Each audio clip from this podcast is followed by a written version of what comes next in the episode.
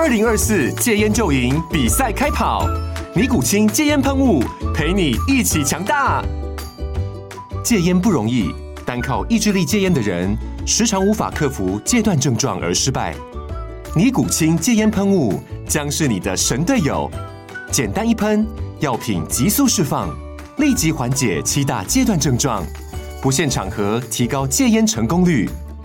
除了尼古清神队友，你还可以寻求专业医疗人员协助，一起迈向戒烟成功之路。尼古清戒烟喷雾，用科学方法戒烟，请咨询全台各大药局及戒烟门诊。本广告由尼古清戒烟喷雾、卫部药书字第零二七八三五号提供。嘉安嘉护股份有限公司，台北市中山区民生东路三段二号十楼，北市卫药广字第一一三零三零一九零号。尼古清戒烟喷雾，相伴每个新开始。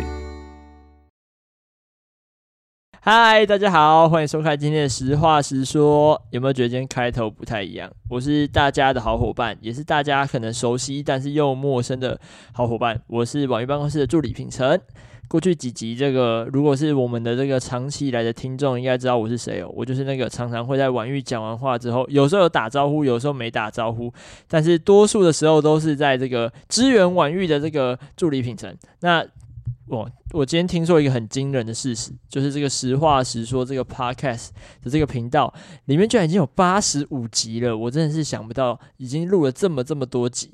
但是呢，今天为什么这个八十五集特别篇会是由我来这个开场呢？这个并不是因为有什么特别的安排哦，只是因为我们的这个婉玉他人不在台湾，他出国去了，所以呢，这个今天的这个助理日记，哎，其实不是助理日记，不来说六嘴。以前有个单元，不知道老观众有没有听过，就是叫助理日记，大家可以回去回溯一下，非常好听哦。好，就是实话实说呢，就由我来代班担任这个代班的这个暂时的这个主持人。那当然呢，因为 Podcast 这个节目都只有我一个人讲，有时候都会觉得我太吵了，所以我今天也要邀请另外一位伙伴，这是新面孔哦，大家从来没有见过，但他其实在每一节实话实说的这个 Podcast 节目当中，他都是背后的这个是推手还是黑手？我觉得是黑手好了。好，那我们今天欢迎另外一位助理嘉荣。嗨，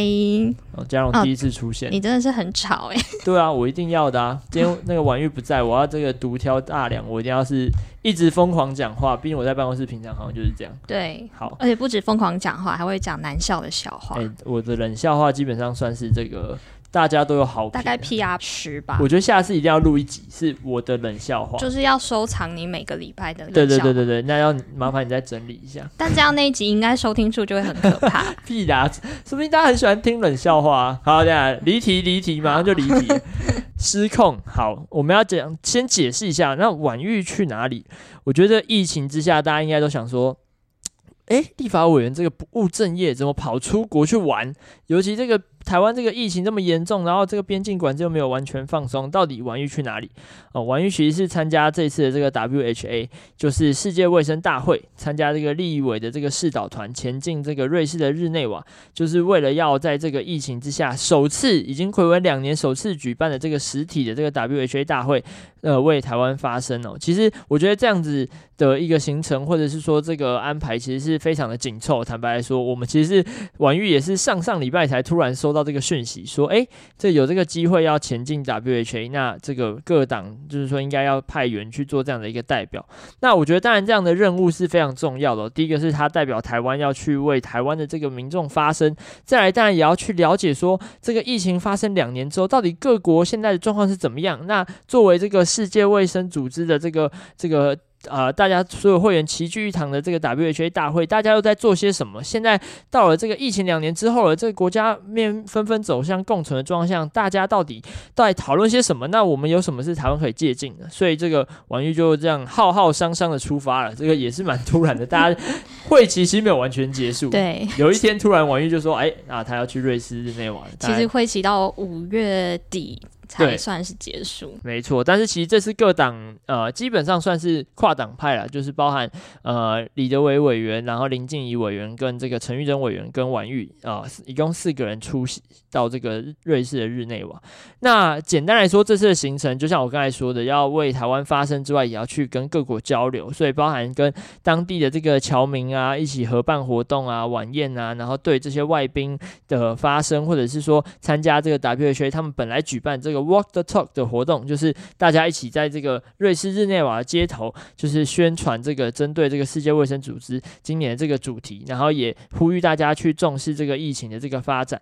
然后包含就是当然在这个会场上也要就是我们的视导团也要适当的表示说，呃，应该台湾要加入这个 WHA，不管是作为观察员也好，或者是其实大家期望真正是成为正式的代表也好，这样子的一个声音，其实这个我觉得大家其实。也都期盼这件事情很多年了，因为两千三百万的台湾人其实都是世界公民的一份子，那为什么我们却不能够一起出现在这个场合呢？我觉得真的是非常奇怪，所以我们一定要去做这样的发声。嗯、那除此之外，还有很多酒会啊、拜会啊，跟外国媒体的拜访，然后还有推特，这个这个就要请嘉荣来聊一下。听说嘉荣这几天这个也算是推特这个。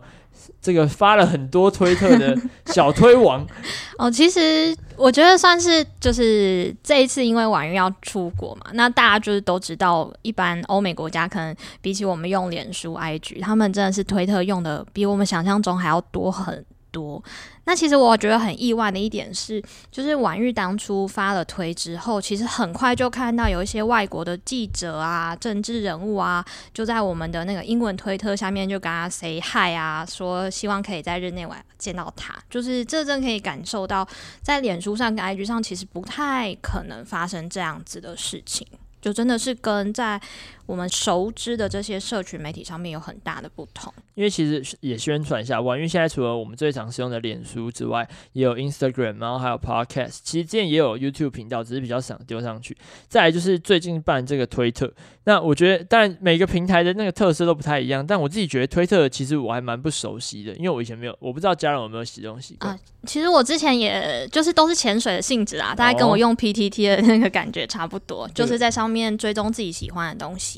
那我觉得推特就是一般来说，台湾现在比较使用者比较常会用的，可能就是一个是可能是追星，然后一些 ACGN 的二创，就是二次创作。那剩下就是政治的部分，不过不论是台湾的部分或者是国外的部分，那很多时候，比如说像有一些国际大事件，我们就会发现很多台湾人会特地用他们的推特账号去下面留言说：“哦，Thank you 啊，就是谢谢你们的关心台湾或什么。”我也是其中一员。哦，原来你有。这个小潜水的这个历史哦，就是、对，对，但因为就是正式经营一个政治人物的推特，其实也还是第一次啦，就很多事情都还是蛮新鲜的，所以也很希望大家可以多去追踪。按、啊、我们的 ID 就是不得不提一下，是 W A N Y U 底线 M P P，那这个跟我们的 IG ID 是一模一样的。而且这个推特我觉得它蛮特别的是说，就是这个转推内容不能太长。因为我们办公室常被诟病，就是说发文的内容太长，就像我们这次有一个这个推特的那个内容，因为太长了，还要分成三个 thread，对，就要写个 thread。没错，我觉得这个就是我们要改善的毛病，就是。可以从推特开始，但我自己觉得推特其实我目前用的还没有很习惯，因为就是转推啊，或者是观看推文的这个状况，我觉得跟脸书的这个方法好像不太一样。但确实就是国外其实大部分都是在使用推特为主，所以像婉玉这次的推特全部都是英文呢，我觉得这也很厉害。甚至还有看到一些媒体记者会透过推特来私讯他说想要采访他。哦，对，我们有这个一个意大利的这个记者就说要来访问，我就特别跟婉玉说，你在访问的时候你的手要这样子，就是全。起来，说意大利手，巴拿拉蜜牛，巴拿拉蜜熊。啊、对，就是，然后要小心，不能讲到这个跟凤梨披萨有关的事情。我不知道后来访问怎么样，但看起来应该是蛮顺利的。嗯，对，所以其实我觉得总结来说，就是当然我们这一次去也不算是这个真正的有受邀到 WHA 大会里面，然后可能也不算是一个非常正式的外交关系，但是其实确实在过程中有跟不同的国家和不同的，就尤其是包含瑞士当地的这个联邦的这个市长啊，或者是这个联邦的。的市长没错，伯恩还有一些国会的议员。对，我们每次在外面讲伯恩夜夜秀有烂梗，好就不、哦、不能再讲。对，其实是当地还有另外一个地名叫伯恩。对，就是伯恩，其实算是瑞士联邦的这个首府了。但因为他们没有真正首都的概念，所以就是你可以把它想成像是台北这样子。但是就是实际上他们可能有更复杂的一个历史因素，就对。那但是在这样的情况下，其实真的是一个很宝贵的经验。因为坦白来说，过去两年整个疫情的影响，让婉玉从上任之后，其实基本上都没有跟这个外国的这个不管是使节也好，或者说这样子一个国际的城市交流机会，其实都非常的少。所以这一次，我觉得对，我相信对婉玉来说，回来应该要录一集，真的要录一集，聊一聊在那边做了什么，然后看到什么事情。我自己会觉得这应该是一个对他来说也蛮珍贵的一个一个经验。嗯，而且其实我觉得就是蛮常看到台湾人在讨论说啊，我们也没有办法进入大会，那到底为什么要去做这些事情？但是我觉得其实很多外交上的成就本来就是透过这种民间之间的小交流建立起来，像是昨天去拜会的国会。议员之后，然后国会议员其实也在他自己的脸书啊、IG 上面就说，呃，很希望可以跟台湾深化两国之间的关系。那又或者像是现在我们会感觉到捷克对我们很友善，但那其实也是因为过去捷克的市长就是曾经有来过台湾，那他对台湾的印象非常好，那也感受到台湾跟中国确实是两个不同的国家，其实都是需要这些小小的一步一步的累积。那可能又没有办法一下子就看到成果啦，现在看不到成果，但不不代表我们现在做的事情是没有意义的。嗯，其实我觉得不只是官方的这种交流哦，我甚至是非正式的交流，甚至民间的交流也很重要。因为当然，不管是我们在民间企业，或者说我们在国际上面，不管是文化也好，然后因为我们的这个呃，在政治上面，就是不管是作为台湾的一直自诩为这个民主灯塔，或者说亚洲的这个自由民主的最前线，这些形象其实对外国人来说，或者对外国的这些呃，不管是政府也好，官方的代表也好，其实都是一个会烙下这个印记的一个一个想法或是一个印象。那甚至侨民的帮忙也是，因为其实一直以来就是有很多的侨民，或者说我们这个台湾人到国外之后，不管是留学、工作，在当地他们其实都会有结成一个社群。那这样的社群其实都成为这些他们在这个做民间游说啊，甚至是跟当地的政府去做沟通对话，让他们更认识台湾的一个很重要的一个管道跟因素。所以像这次我们就有跟很多在欧洲的这些侨民交流。其实当初就是欧洲的，不管是欧洲议会或是瑞士议会，能有这么多有台这个议员，其实也都是多亏了他们不断的去协助或是帮忙，甚至是拜会沟通。我觉得这都大家都不要觉得自己只是。就是一个在外这个台湾人，然后也没有办法什么做些什么。其实每一个人都能够做好一个非常重要的一个国民外交大使。我觉得只要是大家都有这一份心，我觉得真的台湾一定会越来越好。嗯，而且我觉得甚至是就是这一两天，因为在我们的粉专文上面有发一个跟 Saren 有关的文，就是介绍欧洲核子研究所。呃，欧洲核子研究所 就是一个呃，反正就是在做什么粒子物理学的研究。虽然我其实也是不太。懂，但也是其实也是透过婉玉这一次去了当地的行程，才让我们知道说，其实，在当地有很多台湾的物理学家到那边去做研究。那台湾在那边做的研究成果，其实很多都有在国际期刊上发表，那也受到国际学术界的重视。我们一般想的外交，可能就是一定要建交，一定要做到什么事情，但是其实那个都是我们。最后的目标，前面做了很多，不论是学术的、技术的，或是民间的这些非正式的交流，其实真的都是还蛮重要的，然后也还蛮令人感动。因为其实像我们看到婉玉去国外参加这些活动，侨民真的都是很挺、很友善、很团结的一群。诶，就是在那个交流大会上，婉玉甚至还说他有遇到他以前在味道的 校友，跟学长、学长姐还学弟。然后挥手一下，有没有味道的？对，收听的观众里面应该蛮多的，因为我觉得。我觉得像上一次，其实我觉得不只是校友啦，就是很多像是婉諭，他只要有发文啊，很多人都在下面留言说，哦，以前他可能自己在欧洲工作的时候，也曾经去过这里，或者去过那边，或是他可能也有在这个这个过去有参与过这样子的一个台湾的社群，在国外的社群。那其实这些社群的力量，我真的觉得包含就是回过来讲，不只是在欧洲，甚至在美国，就像我们大家比较普遍知道台美人等等，其实大家都花了很多的这个时间精力在为台湾付出，在为台湾在国际上的不管是名声也好，或者是地位也好，做出一个很大的贡献跟努力。所以我觉得这一次出去，我觉得对我们来说真的都很感动，也很谢谢大家就是一直以来的努力。那当然，婉玉作为这个委员啊，作为立法委员，然后我们作为委员办公室的成员，我们还是会继续在这方面去做耕耘。我觉得国会外交其实也是一个很重要的一个管道，因为但非正式的管道可能行不通，但是像国会这样子办正式的交流，我觉得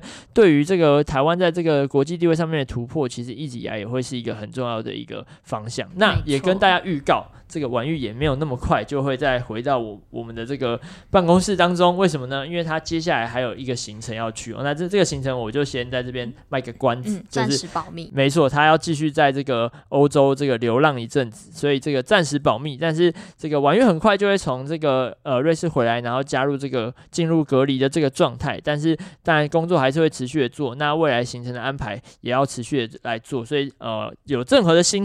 这个下一个行程的这个可以揭露的事情，我们再来跟大家报告。对，等到合适的时间，大家也许就会在我们的 FB 或是 IG 上面看到我们的报告。没错，又可以知道婉玉要去哪里了。相信这一次也会有很多的收获来跟大家分享。好，嗯、我觉得这个前面这个婉玉去哪儿的这个交代的有点太久了。好，我其实要进入今天的正题，就因为趁着婉玉不在呢，这个我这个代班主持人不知道什么代班主持人这个人，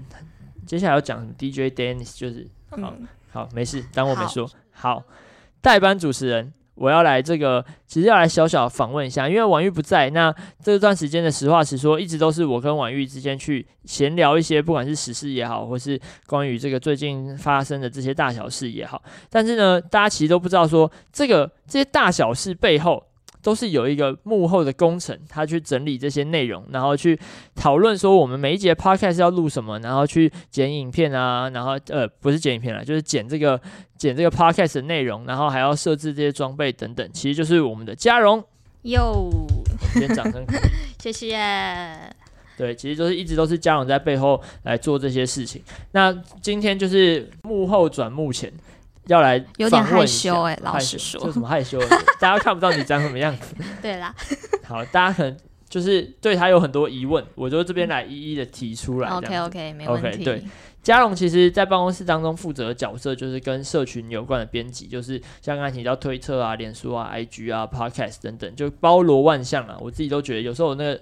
我就常因为我也有可能有一些编辑权，我都会按错，你都不会按错吗？我觉得。没有，其实有时候不小心按错，就是赶快改掉。删文这样子，哦、对，让老板没有这件事哦。对，老板不要听。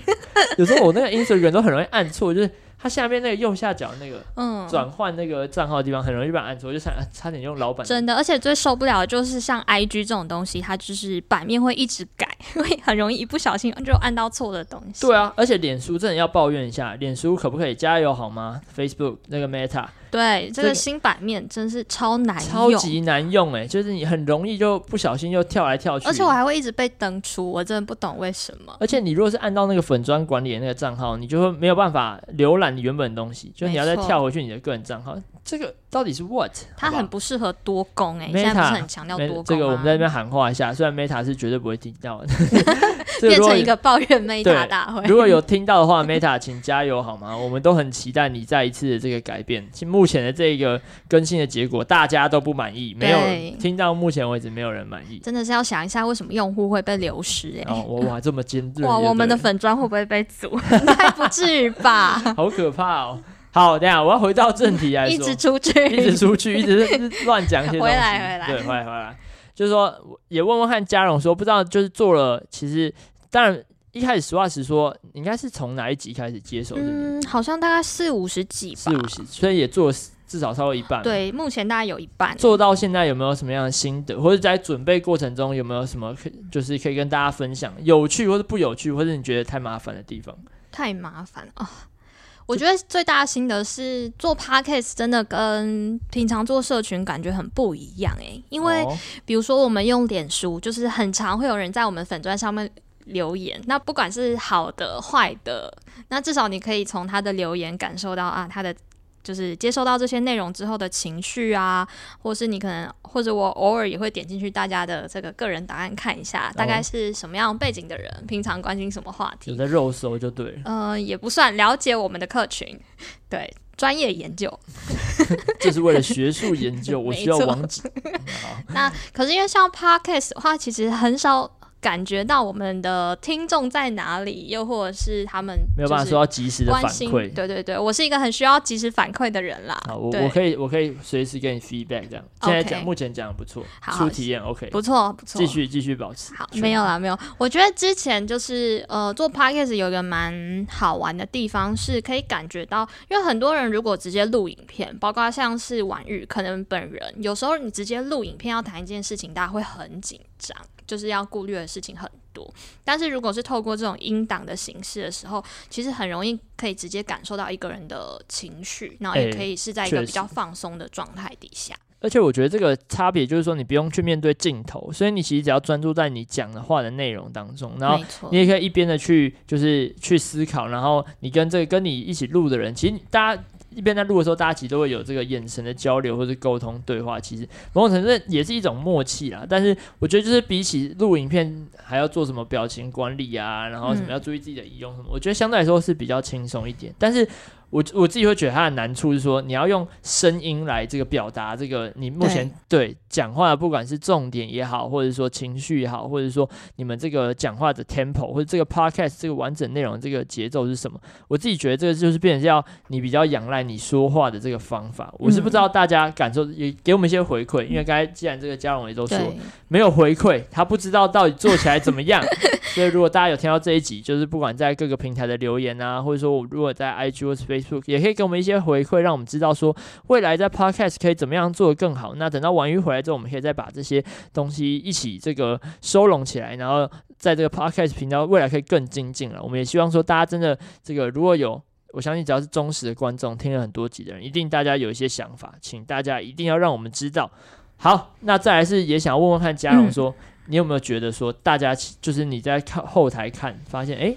大家比较喜欢听什么样的内容？嗯，你毕竟你你刚才已经说要分析一下，你分析一下我们的听众到底比较喜欢什么内容，哦、或者说哪几集你比较推荐大家可以回去复习一下？嗯，我自己觉得有几集是我自己很喜欢，然后看观众的反应，因为我们这边后台会有一些数据，看观众反应也蛮喜欢的。应该是去年大概十一月的时候，我们有录过，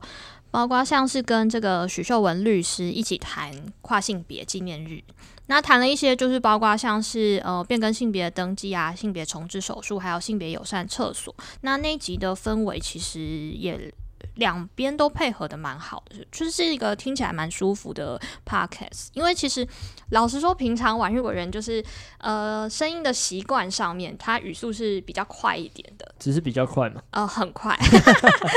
太快 啊！其实我一开始来办公室面试的时候，就是面试当下在跟婉玉委员对谈。然后就觉得，啊，因为其实我平常身边很多朋友讲话已经很快了，但我就发现他讲话比我还要更快。然后为了跟上他的速度，我讲到就是自己都觉得有点喘。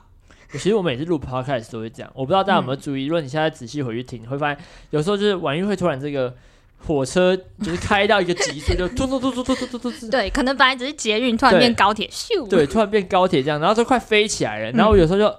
我有时候。不小心，不小心，真的是不小心，也会不小心跟上这个速度。我其实我觉得你已经不只是有时候，已经很长了，是不是？对，对对，不是因为没办法，因为他这个 tempo 这么快，这么快，然后我不可能突然就慢下来说，哦，那现在这样，嗯、对，就是对不上，就会觉得两个人没有在同个频率上。对我真的觉得还好，Podcast 有个功能是可以调速度。哦，其实你平常有在调速度哦？没有，我是建议大家可以这么做。哦，OK，我想说，平常在办公室也听得很习惯。你后置的时候，该不会还有？在调什么五零点五倍速，让大家不用听得这么。没有，这都是我们倒是平常都尽量原汁原味啦。OK，, okay. 就是可以感受一下委员有时候快，有时候慢的这个情绪。对啊，真的是待我在办公室待两年，就是差点想说，还是婉玉要不要？就是如果之后离开政治圈，要不要去当 rap？就是对，大家都一直叫他唱 rap，对，或者是饶舌歌手。对对对，就连那个昨天我们发 Siren 都有人叫他念一个叫，就是拍一部什么快嘴科普影片。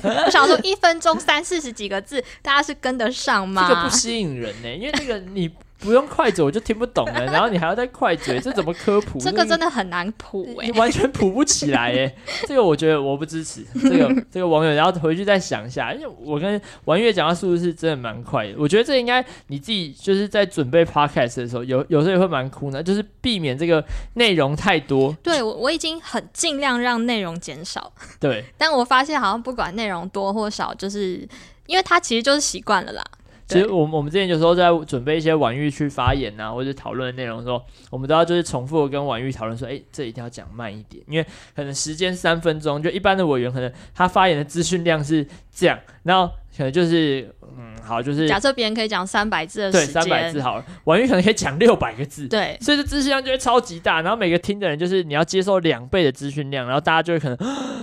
你在讲什么？对，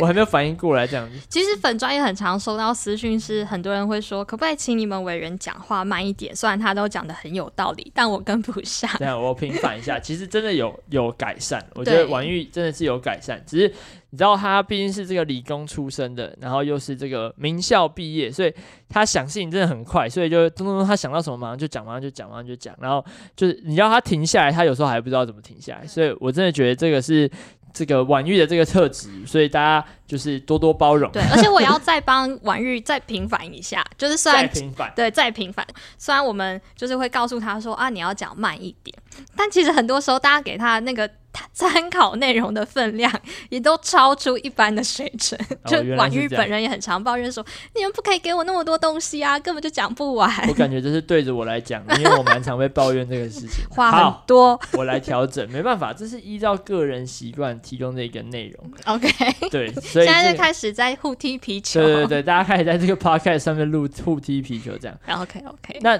我就最后也想要问一下，嗯、就是 Podcast 录到现在，你有没有期待？就是这个这样有没有期待说之后要来录什么样的内容，或者说有没有什么问题是你想要问问看大家的？嗯，我自己其实还是蛮好奇大家会喜欢什么样的内容，就是包括像，呃，因为我们其实有大概有两个明显的轴线，一个是比较谈国会里发生什么事，或是呃最近发生了什么时事啊。呃，或者脸书上大家都在谈什么东西，这是一个轴线。那另外一个轴线就比较像我刚刚讲的这种比较专题式的，可能是聊跨性别的，聊一些忧郁症的，或者是聊租屋的议题、游乐场的议题。那我其实很好奇是，是一个是大家有没有比较喜欢什么样的主题？那第二个是大家有没有比较喜欢什么样的对谈形式啊？还有包括像大家喜欢的这个长度，反正呃现在有点像是在做问卷调查。对啊，其实差不多是这样，线上问卷调查。对，那我自己其实我自己蛮就是都还蛮喜欢听不同类型的形式，因为其实平常都会是出去听一些 podcast，就没有。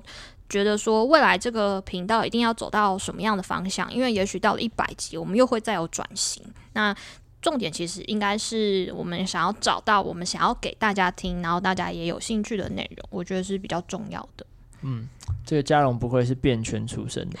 他讲话非常的有条理。